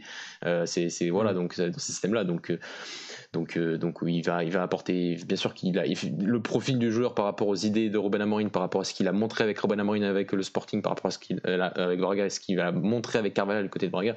Bon bah qu'est-ce que c'est un, un, transfert entre guillemets pour moi court-termiste parce qu'il a quand même déjà 28 ans et qui va quand même clairement volonté d'aller chercher le titre. Et ça parce que pour moi le Sporting n'avait pas besoin de Poligno pour aller chercher les deux premières places vu qu'ils ont déjà 9 points d'avance sans Poligno. Par contre, tu fais un investissement là assez important pour aller chercher le titre. Si tu vas pas gagner le titre à la fin, eh ben, je trouve que même pour l'année prochaine, c'est quand même un investissement euh, assez risqué. On verra, mais c'est un investissement quand même très très lourd de la part d'un club portugais dans cette, cette période de Covid. Oui, c'est clair, parce qu'on entend souvent là, du coup, sur les réseaux, oui, 13 euh, millions pour 70% des droits pour un joueur de 28 ans, c'est beaucoup, nanani, nanana. Euh, oui, peut-être, mais c'est vrai que c'est un transfert qui est fait pour les pour ces, 6 mois, voire un an, c'est pour gagner le titre un titre que tu n'as plus gagné depuis une vingtaine d'années. Euh, du coup, je pense que oui, le, montant, euh, il fallait le mettre et c'est vraiment le joueur, la chaîne manquante, qui, qui la chaîne manquante, pardon, qui, qui manquait à cette équipe-là. Donc, euh, franchement, je, ne voyais pas meilleur transfert pour, pour cette équipe-là. Et ensuite, pour ma deuxième question, Mathieu, bah, du coup, ouais, quelles seront les conséquences forcément pour ton club? Parce que tu perds quand même là un, très gros joueur et du coup, au niveau de ton modèle de jeu, est-ce que ça, ça modifie un peu tout parce que tu, récupères un, sport certes, mais qui n'est pas du tout le même profil que Paulinho. Bien sûr, donc, euh, enfin, désolé, je vais peut-être parler un peu beaucoup encore. mais, mais voilà, il y, a, un problème, il y a le problème du, du qui part trop tard trop tard pour le remplacer. Euh, que ça soit ça dans un autre club, le fait, et encore, c'est pas, pas, pas, hyper grave, mais le fait qu'il parte parte euh, quoi, à 30 minutes de la fin du, mercato, c'est ce côté, c'est que déjà tu ne peux pas trouver un remplaçant pour lui euh, côté Braga, donc tu es obligé de prendre un joueur du Sporting. Enfin, voilà, le Sport est identifié depuis pas mal de temps du côté de Braga, et ça je suis d'accord, mais ça, reste un joueur qui n'a pas du même rendement, qui a eu du mal à s'imposer dans le modèle de jeu d'Amorim. On a dit qu'il était similaire par rapport à celui de Carvajal, pas, pas c'est pas la même chose, mais c'était similaire. Tu as besoin d'un neuf pour la fin de saison, est-ce que bah, forcément tu perds en qualité, euh, même si Sport est un bon joueur, et on même quand on, en a parlé il y a quelques semaines encore de, ce qu'il pouvait apporter au Sporting, quand même c'est une capacité de finition que les autres joueurs du Sporting n'ont pas en termes de neuf. Donc, euh, donc voilà, donc il y a ce, côté-là, il y a le côté donc côté obligé de prendre deux joueurs qui, Enfin, t'avais besoin d'un neuf pour remplacer Pogno et t'avais besoin d'un joueur à gauche parce que t'as plus Moura et que tu voulais absolument chercher un joueur à gauche. T'as pris Christian Borra, magnifique, super transfert. Il faut savoir quand même que 33 millions d'euros, c'était le plus gros transfert de l'histoire du club il n'y a pas longtemps. C'est vrai qu'Abel Ruiz a dépassé ce transfert et donc euh, d'un coup, on non, les 3 millions d'euros, c'est pas rien. Et pour un joueur aussi moyen, désolé, même maintenant s'il nous appartient, et je donne toujours la chance à nos joueurs, ça, vous, le savez, mais je trouve que c'est quand même un, transfert, un transfert euh, en termes de négociation très moyen. Et oui, tu as raison, Alex, en termes de modèle de jeu, tu perds. c'est ça le truc, c'est que franchement, au niveau politique, Braga n'arrivera pas à concourir avec les grands. Euh, au niveau des instances, Braga n'y arrivera jamais. Au niveau financier, la preuve, Braga ne peut pas. Même face au club qui, il y a quelques années, était le plus, excusez-moi de l'expression, dans la merde financièrement, arrive aujourd'hui à dépenser 10 euh, millions d'euros pour un coach, 13 millions d'euros, 13-16 millions d'euros pour un, pour un truc. Donc Braga peut pas, pas, il n'y a pas de compétition par rapport à ça. Il n'y en, a pas vraiment. Au niveau de la communication, il n'y en a pas non plus. Désolé, nous, on n'a pas un journal qui fait notre propagande, surtout tous les matins, euh, tous les matins dans les régions portugaises. Braga arrive, c'est à concurrencer les grands sur le terrain. Et ça, c'est évident depuis un an et demi, voire deux ans bientôt c'est ce côté que sur les 11 derniers matchs, Braga a remporté 8 fois les grands, que ce soit deux fois Porto, deux fois Sporting, trois fois Benfica. Donc ça, c'est trois fois Porto, pardon. Euh, c'est Braga arrive à, c'est la valeur de notre club aujourd'hui, c'est euh, nos, nos, entraîneurs. J'ai pas que Carvial, nos entraîneurs, notre qualité de jeu, notre qualité technique, notre qualité tactique, que ce soit en U23, que ce soit en équipe B, que c'était dans les équipes de jeunes aujourd'hui. Et ça, tu l'as donné à un concurrent direct enfin direct. Il était encore concurrent direct l'année dernière, le Sporting, il ne faut pas l'oublier. Donc, mais même ça, c'est le côté de vendre un joueur à un grand, mais de vendre un joueur au Portugal. Et ça, ça fait très très mal pour les supporters de Braga, et dont moi. Donc, euh, donc bien sûr, tactiquement, c'est notre valeur ajoutée. Et on, t'as un, club qui, a, comme on dit, un modèle de jeu similaire, et qui le prend et tu, enfin limite, tu, tu le donnes pas, parce qu'il y a bien sûr un retour financier, mais c'est une négociation qui est très moyenne, je trouve. Sporar, bah, super. la clause est à 7,5 millions d'euros. On a dépensé 8 millions d'euros pour Abel Ruiz. Si on dépense 7,5 millions d'euros pour Sporar, j'y comprends absolument rien. Donc, soit il est mauvais et bah, il reviendra au Sporting l'année prochaine et tant pis pour lui. Soit il est bon et on débloquera pas la clause ou sûrement pas et on va le valoriser quand même pour le Sporting. Donc, on est devant. Mathieu, si le Sporting le vend, je crois que vous touchez 15% du transfert. Ouais, après, ouais. Ouais, ok, super. D'accord. c'est génial. Donc, donc voilà, donc c'est ce que en plus. voilà, donc ce que je, ce que je veux dire, c'est que euh, ce transfert-là, et là je parle sur le côté Salvador, c'est le côté que il, tu peux pas en année de centenaire faire ça. Tu peux pas, euh, comment dire, tu peux, tu, peux pas dire aux supporters que le plus grand investissement de la saison, c'est d'avoir conservé les cadres. Parce que c'est vrai, Braga rien dépensé cette saison dans une année de centenaire où tu prends un super coach et tu sais, que tu as trois places qualificatives entre guillemets pour la Ligue des Champions. Et tu, leur dis quoi? Tu leur dis mais nous, on, est en année Covid, donc on n'investit pas pour les nouveaux joueurs, on n'investit pas fortement. Donc on prend beaucoup de joueurs qui, qui, qui ont coûté 0 euros, mais qui ont été très identifiés. On a parlé d'Amoustrati, on a parlé d'André Castro, de, du Medeiros qui coûtera 1,5 million d'euros. On en a parlé de tout ça. Mais, mais tu peux pas leur dire en milieu de saison que tu vends Poligno parce que tu as tout fait pour le garder, tu l'as prolongé son contrat il y a 3 mois. C'était ça la valeur ajoutée. L'investissement, il était là, il était dans la conservation des cadres. Ricardo Horta, Poligno, Galeno, euh, tous ces joueurs-là. Mathéus. Euh, et oui, Alex te coupe vite fait là dans, ton récit du coup, mais moi ce que je me suis posé après avec du recul, je me suis dit est-ce qu'il vend pas Poligno maintenant pour éviter de perdre cet été Paulinho et Ricardo Horta en même temps bah Ça changerait quoi? Parce que ta saison elle est là. Et le but c'est d'essayer d'avoir cette Ligue des Champions, tu comprends? Et que, que là tu as beaucoup moins de chances d'y arriver sans Paulinho. Et, bien sûr qu'il y, a forte chance que Ricardo Horta parte l'été prochain. Mais tu auras sûrement anticipé et l'investissement a été fait pour cette saison. Y a, en fait, il n'y avait aucune raison pour moi de te dire bon, cette saison elle est déjà finie, autant récupérer les 15 millions qu'on est obligé d'avoir à la fin de la saison parce que c'est vrai que Salvador a dit que euh, cette année, l'année prochaine, il faudra vendre pour 15 millions d'euros pour être sûr financièrement parce que cette année, avec le Covid, c'est vrai que c'est compliqué de, pouvoir se projeter. Et ça, je le comprends. S'il avait dit ça, il aurait dit si c'était arrivé l'été prochain. Euh, mais le vendre à la fois au Sporting, le vendre maintenant dans une saison où tu es censé avoir des, ambitions, c'est très dur. Et c'est très dur pour Carvalhal aussi parce que, euh, en termes de communication, Carvalhal, il a quand même dit des choses très fortes. Il dit arrêtez le cirque, car Polino ne partira pas. Et, il part. Enfin, tu te rends compte de. J'aimerais pas être Carvalhal actuellement parce que je me dis, mais on m'a pris pour un con, quoi. Et mm. c'est dur, ça doit être dur pour lui. Et surtout qu'il il a fait des éloges par rapport à Poligno. Pour lui, vraiment, c'est une pièce maîtresse. Vraiment, tu, moi, tu perds je, j'aime bien Jgai, mais je m'en fous hein, comparé, à, comparé à Poligno. Dans le jeu, dans ce qu'il est capable de, de produire, c'est d'un tout autre niveau. Donc voilà, Braga a perdu, perdu quelque chose de. Voilà, c'est d'avoir ouais, j'y donnais parce que j'ai l'impression de le faire comme ça parce que je trouve qu'en plus la négociation elle est pourrie pour nous elle est pourrie donc euh, par rapport à un joueur qui, qui, qui voilà c'est 70% 16 millions d'euros mais pour prendre Borja à 3 millions d'euros enfin je, l'ai entre la gorge vraiment hein. euh, pour moi il est pas meilleur que Sekera il est pas meilleur que Raúl Silva actuellement il est pas meilleur que Galeno enfin, il est meilleur que personne et il y a des joueurs en équipe B qui arriveront à être meilleurs que Borja dans les un an donc euh, voilà c'est 3 millions d'euros pour un contrat de 4 ans et demi c'est une énorme tarte dans ma gueule je suis désolé donc donc voilà donc je suis je suis stupéfait je suis stupéfait par le comportement de Poigno aussi. Euh, on parlera d'argent, on parlera de salaire, on parlera de forcer son départ, alors que je suis désolé, ce club t'a donné beaucoup plus que ce que tu lui as rendu. Je suis désolé. Euh, t'as gagné qu'un titre avec Braga. Euh, il y a des clubs qui. Mathéus a gagné deux titres avec Braga. Il a jamais fait ce cirque pour partir et il a eu des propositions aussi. Donc forcer son départ à un moment aussi charnière de la saison quand tu craches sur les hommes qui t'ont donné des opportunités comme ça, je trouve que c'est moche, mais ça rappelle aussi ce qui s'était passé avec la l'année dernière.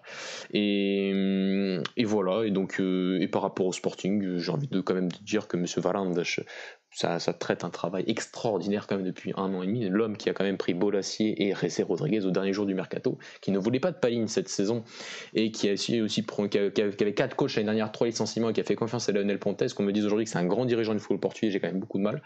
Euh, donc, euh, donc voilà, je pense qu'il faut pondérer tout ça. Il fait du il a fait, pardon, il a fait, il fait du bon travail. Il a réussi à investir dans les bons, choix. Il a eu un peu de chance parce qu'investir 10 millions d'euros sur un coach comme ça, bon, il a pris un risque parce que pour moi, il n'était pas au courant de tout ce qu'il était capable de faire. Euh, donc, euh, donc voilà, il y a pas mal de choses. C'est ce que, j'avais à dire. Et je le répète, si le Sporting n'est pas champion avec un investissement pareil en, en milieu de saison, bah, ce sera encore une fois un, très bon travail de M. Valange, est ce qu'on me dira. Euh, on a beaucoup de réactions sur le chat. La, la maison de Salvatore, Salvador a été vandalisée. Euh, oui, en effet, euh, je pense que les, supporters de, Braga ont mal pris cette décision. Et promis, Mathieu n'a rien à voir là-dedans. Non, j'ai pas eu le temps de faire l'aller-retour aussi vite.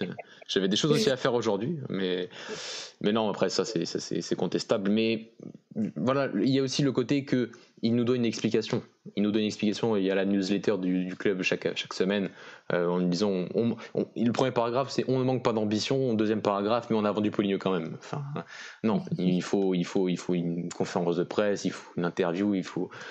Aujourd'hui, le club a beaucoup de moyens pour pouvoir parler. Donc parlons, parlons. Il y a des élections qui arrivent. Je le répète, je, il n'a pas, pas que des soutiens à Braga. Euh, c'est clair, il euh, faut le dire. même s'il y en a beaucoup qui sont très véhéments à des certaines périodes où il ne fallait pas l'être, il n'y avait aucune raison de l'être et c'était plus de la jalousie, je trouve, qu'autre chose.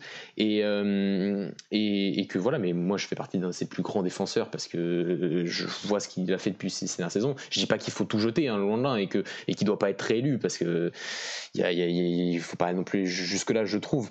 Euh, mais c'est quand même un sacré coup de massue. La réaction de certains supporters est quand même sacrément bête et ça c'est théorème au Portugal, je trouve. Euh, mais voilà, c'est, il a quand même, c'est quand même, le plus c'est le vendre au Sporting qui nous a quand même manqué de respect pendant un an avec la vente de, de Ruben Amorim l'année dernière quand même. C'est clair. On a aussi d'autres réactions. Abel Ruiz aura du temps de jeu. J'espère qu'il montera en puissance et qu'il nous fera oublier ce transfert honteux. S'il serait parti en Angleterre, euh, ça m'aurait bien moins affecté, forcément. Euh, après, on nous dit aussi que forcément, Paulinho voulait partir et que donc il décide de garder un joueur qui, qui veut partir et qu'il faut aussi prendre la volonté, euh, il faut prendre en compte la volonté du joueur. Ça, c'est vrai que si vous voulez partir, malheureusement. Ouais, Alex, mais je ne pas te cacher qu'il y a un euro à la fin de la saison. C'est sûr. Ah oui, ça c'est. Donc euh, je suis pas certain que si on l'avait obligé à rester, il aurait été mauvais dans ses performances, il aurait boudé, il aurait pas voulu jouer. Tu vois, je suis pas certain. Pour moi, il y avait un euro à la fin de la saison et, et, Poligno aurait continué à être performant et il avait un contrat et, et, et voilà. C'est quand même quelque chose qui a été beaucoup répété. Le côté, euh, il, a demandé à partir. Euh, c'est pas la même chose. Que, ce que certaines personnes ne savent pas aussi, c'est le côté que en réalité, Amaury n'aurait pu rester à Braga. Parce que, étant donné que la clause libératoire a été payée en deux fois, il pas vraiment, le Sporting a dépensé autant d'argent que la clause le désignait, mais n'a pas débloqué en réellement la clause. En réalité, Salvador aurait pu dire non à Amorim. Sauf qu'Amorim a dit qu'il ne voulait plus rester et qu'il voulait signer au Sporting. Et c'est pour moi beaucoup plus difficile quand un entraîneur te dit qu'il ne croit plus au projet et qu'il veut euh, aller voir autre part pour construire quelque chose de grand après qu'un joueur qui fait partie d'un des 26 autres joueurs, même s'il a une importance plus grande que, d'autres. Donc pour moi, le côté certains supporters qui se sont indignés sur le côté, il aurait peut-être pu garder Amorim. Je le dis que non, pour moi, il n'aurait pas pu garder Amorim. Est-ce qu'il aurait pu garder Poligno? Oui, et en plus, il avait l'euro, l'objet euro, qui aurait fait qu'il aurait conservé Poligno et que Poligno aurait été, euh, aurait été tout aussi performant euh, pour la, pour la suite de la saison. Je, te rejoins totalement dans, tes propos, les garçons. Est-ce que vous voulez rajouter quelque chose sur, sur ce transfert-là, sur le transfert du, de ce mercato au Portugal? Ou on peut passer du, coup, du suivant? Non, je pense que c'est. Je pense que c'était surtout. Euh, je pense pas qu'il aurait pu le. Je suis un peu d'accord avec Mathieu, mais je pense que Poligno a, fait l'ingrat et je pense qu'il voulait partir absolument et, et vouloir retrouver Armorin pour, pour vouloir gagner un titre. Je pense que c'était vraiment sa volonté. Je pense que même euh, si tu veux essayer de de le résoudre à, rester, bah, je pense que dans sa tête c'était fini, il voulait partir. Quoi. Je pense que ça, ça, aurait été compliqué de le garder, je pense. Je que quand même, ça reste une offre quand même. Euh, euh, surtout, c'est une offre raisonnable, mais moi, ce qui me dérange le plus, c'est que comment tu peux négocier avec un club qui n'a toujours pas payé à Mourinho. Donc, euh, ils, sont en train de payer en réalité. Tu vois. le truc, c'est que maintenant, ils payent avec un échéancier comme s'ils avaient fait un transfert normal, alors que le but c'était de payer la clause. Donc, euh, donc c'est ça qui est. Donc, euh, donc, bien sûr. Mais ça aurait été, oui, beaucoup moins choquant que s'il si, si, était parti en Angleterre, euh, je sais pas moi, où vous voulez, en Angleterre, même en D2, je m'en fous, actuellement. ça aurait été beaucoup moins choquant. Allez, prends ton salaire, va-t'en. Ok, allez, tu veux partir, on, on te retient pas, mais le vendre en plus au Sporting, ça, ça plus le, le transfert tardif plus prendre deux joueurs du Sporting, c'est-à-dire que tu prends pas les joueurs que tu avais peut-être identifiés. Je pense à un Douglas Tank du côté de Passos, qui aurait été un, choix peut-être pas forcément je pense un meilleur choix. J'aurais, préféré vraiment je pense que c'est un joueur qui était beaucoup plus adapté euh, au moins sur le court terme à, faire de bonnes choses euh, du côté de Braga aussi. Mais ouais tu peux pas faire ça plus euh, voilà plus le côté sporting c'est bien sûr c'est pour les supporters de Braga ça fait ça fait très mal. Et le pire c'est que tu fais ça quand même en, année de, d'élection c'est difficile de compréhension euh, ouais. Et on a eu aussi beaucoup de transferts hein, quand même. Euh. Euh, moi, je voulais juste dire que je, pouvais comprendre Poligno. Le fait de pouvoir vivre à Lisbonne et de quitter la ville de Braga, ça doit vraiment être un soulagement. Donc, bah, totalement compréhensible à ce niveau-là. Vraiment. non, plus sérieusement, je suis d'accord avec Mathieu dans le sens. Enfin, moi, c'est vraiment la partie où où je crois qu'à un moment au début de Mercato, il te dit qu'il ne forcera pas le départ. Je crois que j'ai vu un truc comme ça, Nabord, où il te fait comprendre. il, a, dit, il a dit. Hein. Voilà. et, et, ça, c'est vraiment que tu. En fait, s'il l'avait pas dit et qu'il serait parti, c'est déjà autre chose. Mais le fait de. On vous, en fait, on, on les oblige pas à mentir. On vous oblige pas à mentir à vos supporters, on vous oblige pas à avoir de belles paroles. Vos, beaux discours, vous pouvez les garder si vous les pensez pas, c'est pas grave. On vous aimera pour ce que vous produisez sur le terrain et basta. Le problème, c'est que quand tu accordes un certain attachement, quand tu as porté le brassard de capitaine de Braga, etc., forcément, tu as un impact sur les plus fidèles supporters et du coup, tes paroles ont un sens. Et le fait de ne pas les respecter, ça remet en valeur le joueur et l'homme, tout simplement. Et euh, ça, ça vaut pour les joueurs, pour les entraîneurs, pour la direction. Et c'est malheureux que ça arrive à Braga parce que pour moi, c'est euh, le club qui travaille le mieux au Portugal depuis déjà quelques bonnes années. Donc ça m'attriste pour Mathieu. Maintenant, euh, écoute, je, pense que le mariage va bien marcher, malheureusement. Donc euh, pour nous, hein, pour nous tous. Enfin, vu qu'il n'y a pas de sporteur de Sporting à part Alex Pecton, 78.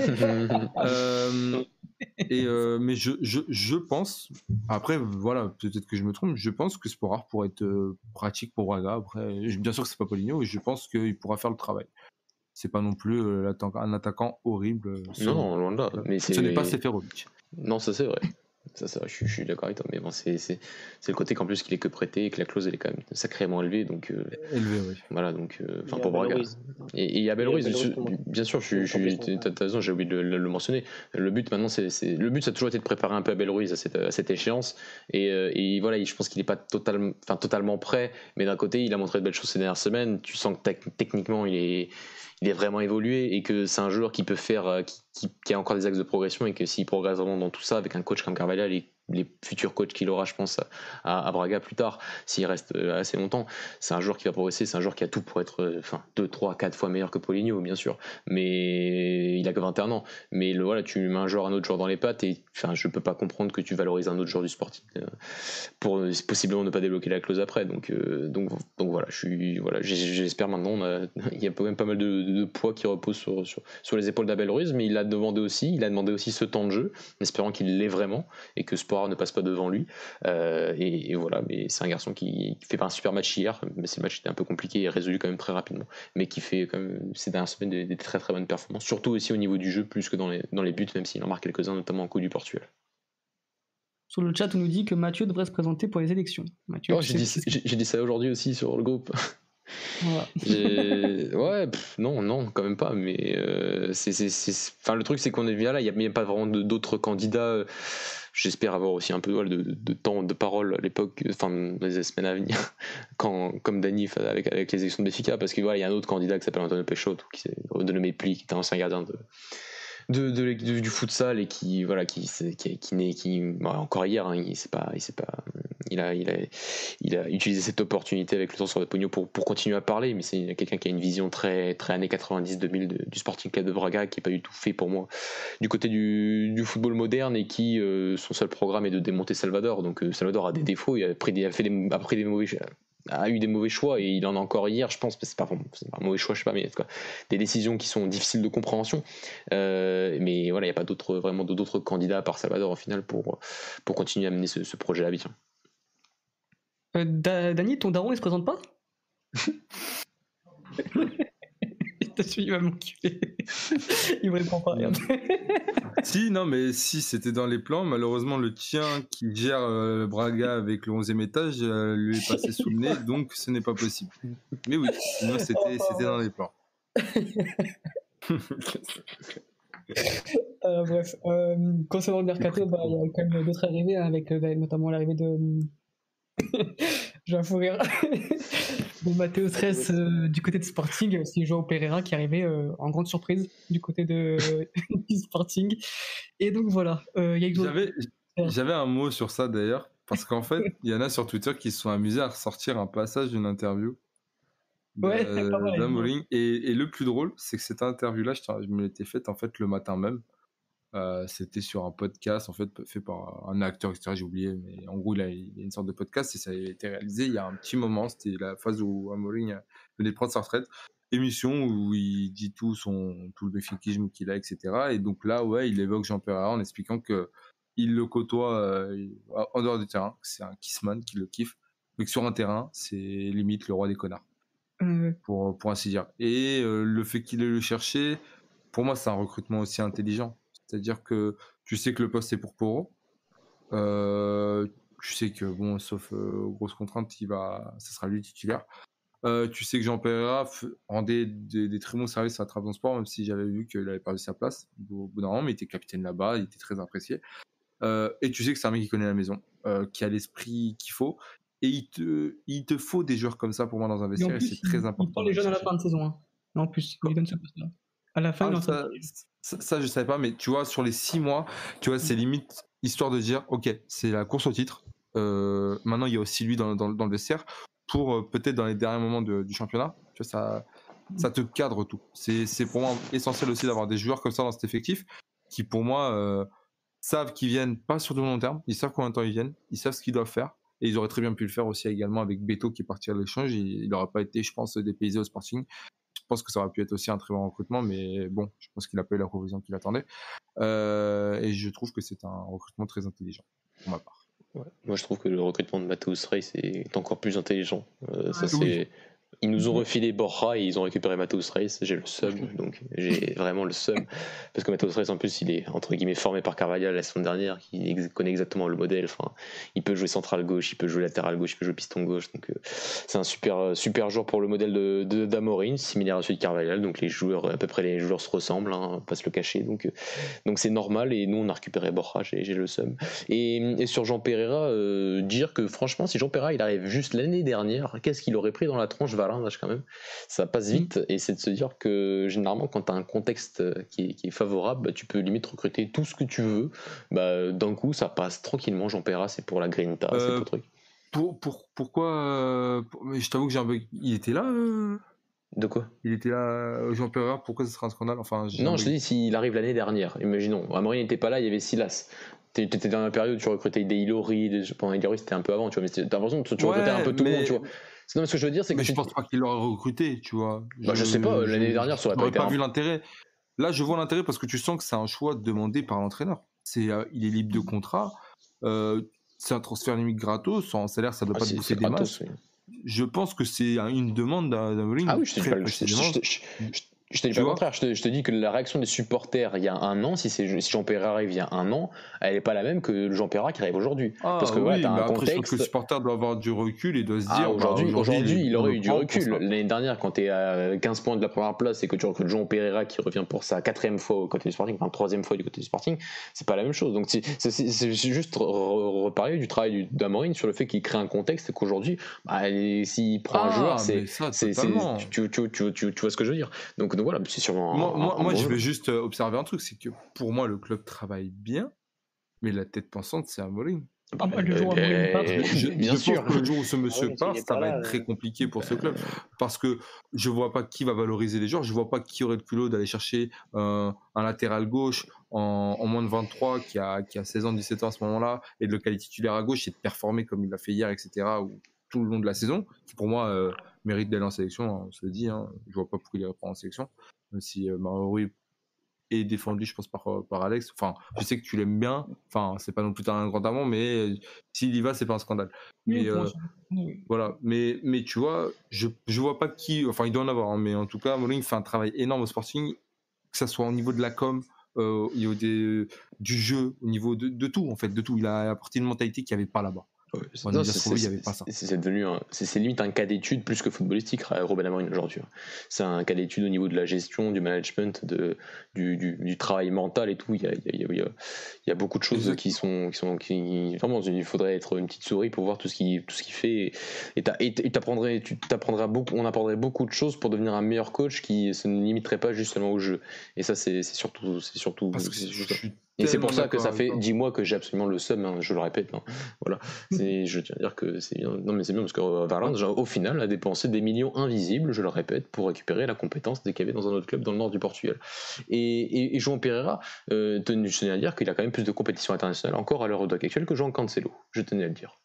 Il faut le dire, faut le rappeler. Ça va changer d'ici quelques, quelques Après, il y avait Après, il y avait la. Je pense que c'est pas tout de Amorim, parce que par exemple, par Pedro Porro, je pense que c'est la cellule de recrutement qui lui a conseillé. Oui, Oui, mais, le cadre, le jeu, lui ça lui est propice, tu vois. Aujourd'hui, pour Rose, ça lui est totalement propice. Je pense pas que l'année dernière en Espagne, je qu'il était en Espagne l'année dernière. Oui. Je pense pas qu'il faisait peut-être les mêmes perfs, tu vois. Il a, on savait qu'il avait quelque chose, mais cette année, il explose. Cette année, si on, y a, cette année, s'il y a un club type Dortmund qui va et qui regarde les matchs du Sporting, il se dit, bah là, il y a quelque chose à aller gratter, en fait. S'il lève l'option, derrière, on va, on va le prendre. Enfin, je sais pas, mais quand tu vois ce mec-là, ce poste-là, tu te dis, ouais, c'est identifié, tu vois. C'est, ce qu'on veut, mais je pense que la cellule de recrutement, elle te dit, il y a aussi l'entraîneur qui vient de voir et qui te dit, bah écoute, moi, il me faut ça, ça, ça. Euh, donc, euh, trouve-moi des profils. Je pense que a étudié, t'as t'as dit, ouais, ça, je peux en faire quelque chose. Tu vois. Ouais, oui, parce que- Il t'a pas dit, euh, il t'a pas dit, euh, Todibo là, ouais, vas-y, prends, on verra ce qu'on fait pendant six mois. Bien sûr. c'est- Il y a une c'est- différence c'est- déjà. Ah, après, sur la cellule de. Vas-y, Alex, vas-y. Pedro Porro a performé en piston. L'année dernière, il est parti à Valladolid, je crois, et c'était dans une défense à 4. Et c'était tout Ah voilà, Valladolid, c'était ça. J'avais vu, Ouais. je voulais t'en parler et là où il a été bon à Maureen, c'est qu'il du coup, il a identifié les profils. Euh, par exemple, on peut prendre le Claude Fédal. hein. il a dit bah, écoute, moi, je veux un, un gaucher euh, âgé, euh, grande taille, euh, un peu pour remplacer Mathieu. Et du coup, la cellule de recrutement a été excellente parce qu'ils ont trouvé Fédal. Et pareil pour Poro, ils ont, Amorim a imposé son style. Écoute, je veux un piston qui, Bah. qui va de l'avant, puissant, qui centre bien. Et du coup, trouvé Poro. Mais comme l'a très bien dit Ma- euh, Mathieu, du coup, aussi Dani, c'est des profils qui ont été bien identifiés par Amorim. Et ensuite, la cellule de recrutement qui a, qui a trouvé les bons joueurs. C'est pas un recrutement qui est fait au hasard comme il peut être fait par Porto à Benfica, clairement. Même, même Santos, hein. Là, on avait Mm. du mal à l'imaginer dans ce système, en tout cas dans la manière de l'utiliser. Bah, Je je suis d'accord. Après, Nos Santos, c'est pas encore la- une réussite de fou furieux. C'est pas, Non, c'est pas la réussite par de Pedro. Mais par rapport, mais Mathieu, par rapport au discours qu'on entendait, il était incapable de performer dans un des trois grands. C'était trop compliqué. Oui, ça, c'est. C'était Oui, non, peut-être Braga, alors à, à que Rio, moi, je- les, les paroles de Carvalhal, c'était le côté que Nuno Santos aurait eu du mal à performer dans, en poste d'intérieur. Parce que, étant donné que le poste de piston est utilisé par Nuno Mendes, et c'est à ce poste-là qu'il a performé l'année dernière à Rio, hein, c'est pas en intérieur, et qu'aujourd'hui, il performe plutôt pas mal, c'est pas encore, tu veux, c'est pas niveau loin d'un Ricardo Horta du côté de Braga. hein. Euh, J'ai envie de dire même des années-lumière encore. non, Donc, non, je suis- je suis loin- d'accord avec toi. Loin de là. Je suis, d'accord avec toi, il, il- il apporte quelque chose, mais c'est pas encore. Tu, je pense que tu peux trouver mieux que Nuno Santos pour l'année prochaine, par exemple, si tu vas en Ligue des Champions surtout. Mais, mais, mais- mais à cette image-là, tu as aussi Pote qui, au niveau des stats, est incroyable, mais qui, dans le jeu, peut-être était déjà beaucoup plus intéressant à fabricant que Léo Sporting. C'est vrai aussi. Dans le jeu, tu vois. C'est- mais, mais qui, finalement, performe quand même. Là où il y a des clubs où les joueurs sont à leur poste, mais euh, ça, ça marche toujours pas. Non, je, suis- je suis- Donc, euh, le rendement de Nuno Santos, pour moi, je trouve que c'est enfin, très bien. Dommage la calvitie qui arrive. Mais, euh, c'est très bien. C'est, mérité pour un mec qui, qui a douillé pendant un long moment. Et le C'est vrai foot, aussi. il devait au moins, euh, au moins ça. c'est- vrai aussi. Bon, Après, garçon, on va ah, je- sur ce. oh, je- je- Mathieu, je- ouais, c'est vrai que ça commence à faire long.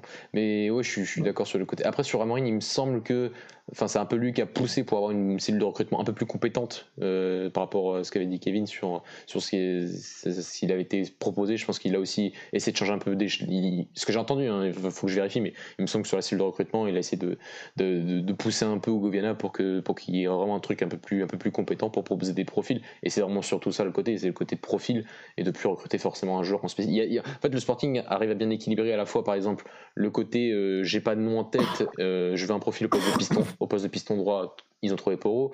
Le côté formation, par exemple, avec No Mendes et Thiago Thomas, et le côté euh, bah, moi j'ai un joueur en tête euh, extrêmement précis pour mon promu- pour mon pour mon modèle Paulinho par exemple.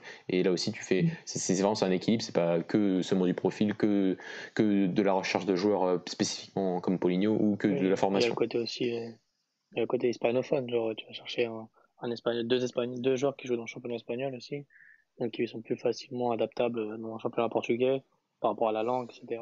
Ça aussi, c'était un point qui a été, euh, qui a été, qui a été, enfin, qui, qui, qui, qui est dit par rapport au recrutement, qui est, par rapport à la communication, que c'est important pour Amorim qu'il ait des joueurs qui le comprennent au niveau de la langue et que c'est pas, c'est pris très, très au sérieux. Et, sur le côté aussi que, bah, pour eux, oui, c'est ça, c'est quand tu, peux être un très bon joueur, mais si tu rencontres pas le très bon entraîneur dans ta carrière, tu peux parfois ne, ne rien faire. On parle beaucoup, par exemple, de Miguel Crespo, actuellement, à côté de Stolil en, en D2. C'est un garçon qui a vraiment été euh, bon, sans plus, en D2 pendant trois ans et qui, au bout de la quatrième année, rencontre un bon entraîneur et d'un coup devient le meilleur joueur de la, du championnat, quoi et limite était envoyé à Braga et à Guimarães sur le dernier jour du mercato. Donc euh, c'est vraiment le côté entraîneur parfois change, change une carrière vraiment et Ruben Amorim est en train de changer quand même pas mal de carrière. C'est clair, donc le, le modèle du sporting prouve qu'il est importantissime d'avoir une très bonne relation entre le directeur sportif et l'entraîneur. Voilà, c'est surtout ça. C'est euh, à l'importance de, voilà, que, le directeur sportif soit, soit tout à fait en accord avec, euh, l'entraîneur pour le projet du club. Euh, les garçons, on va donc finir cette émission en, en, élisant le, portugais du week-end. On va faire un petit tour de table. hein. Mathieu, est-ce que tu, as un nom pour, pour le joueur portugais du week-end J'avoue, j'ai pas regardé beaucoup de football ce week-end. Euh, Ronaldo a pas mis un doublé là actuellement? Non, je- ça, oui. Oui, on est mardi quand même. hein. Donc euh, je, je ne sais, je ne sais pas. Euh, non, j'avoue que j'ai pas regardé assez de football ce week-end, euh, enfin de football étranger ce week-end pour, pour, pour, pour répondre à cette question. André Silva. André Silva. Ouais, André Silva. André Silva, parce que parce que c'est le meilleur neuf portugais et que ce serait un scandale qu'il n'aille pas à l'euro. Ouais. Bah, du coup, Robin Diaz, je sais pas. Ouais. Ouais, Changer. pour changer. Ouais, je pense que je, je partirai aussi sur, comme Kevin, sur un André Silva qui est quand même euh, qui est très performant du coup en Espagne. Là, je crois que c'est combien? C'est 15 buts ou 16 buts hein, en, Ouais, en Espagne, ouais, 15 buts. en, en Allemagne, pardon, avec Francfort. Donc voilà, c'est vrai qu'il fait, il fait une grosse, grosse saison. Il était déjà sur une, une excellente fin de saison la saison dernière. Et du coup, il est dans sa continuité. Et du coup, bah, tant mieux. hein. Il a peut-être arrêté moins Instagram pour se consacrer, pour se consacrer au foot. Donc, euh, on espère que ça, que ça continuera ainsi pour, pour lui. Euh, voilà, les garçons, je pense qu'on a fait le tour. Ça fait euh, 83 minutes d'émission. C'est c'est pas mal. C'est pas euh, mal. il est, il est, il est, il est 23h30, donc on va se quitter là-dessus. Euh, merci à tous nos auditeurs euh, de nous avoir suivis. Vous êtes encore nombreux sur le chat et en direct, donc c'est cool. Merci à vous. Merci de, de, de nous donner autant de force. Voilà, on a fait 2000 abonnés sur, euh, sur Twitter aujourd'hui, donc c'est cool. Et on espère que, que ça continuera. On vous réserve aussi quelques surprises dans les semaines qui, qui vont arriver. J'espère que ça vous plaira cela aussi. Et donc voilà, n'hésitez pas à liker cette, euh, cette émission, à commenter, à vous abonner, bien évidemment et à nous suivre sur tous les différents réseaux, réseaux sociaux, Instagram, Twitter, euh, etc. Et je vous dis euh, à très bientôt. Ciao, ciao. Ciao. Ciao. Ciao.